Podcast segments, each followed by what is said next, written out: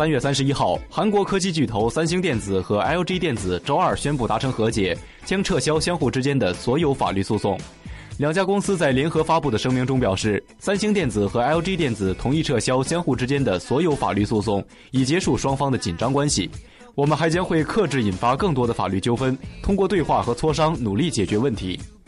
三星电子、LG 电子以及他们的附属公司三星显示器和 LG 显示器此前就三项争论卷入了无期法律诉讼。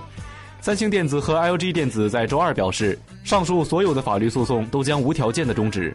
三星电子发言人表示，此次和解双方之间并不涉及赔偿问题，此决定由两家公司的高管制定，旨在向消费者提供更好的服务和产品。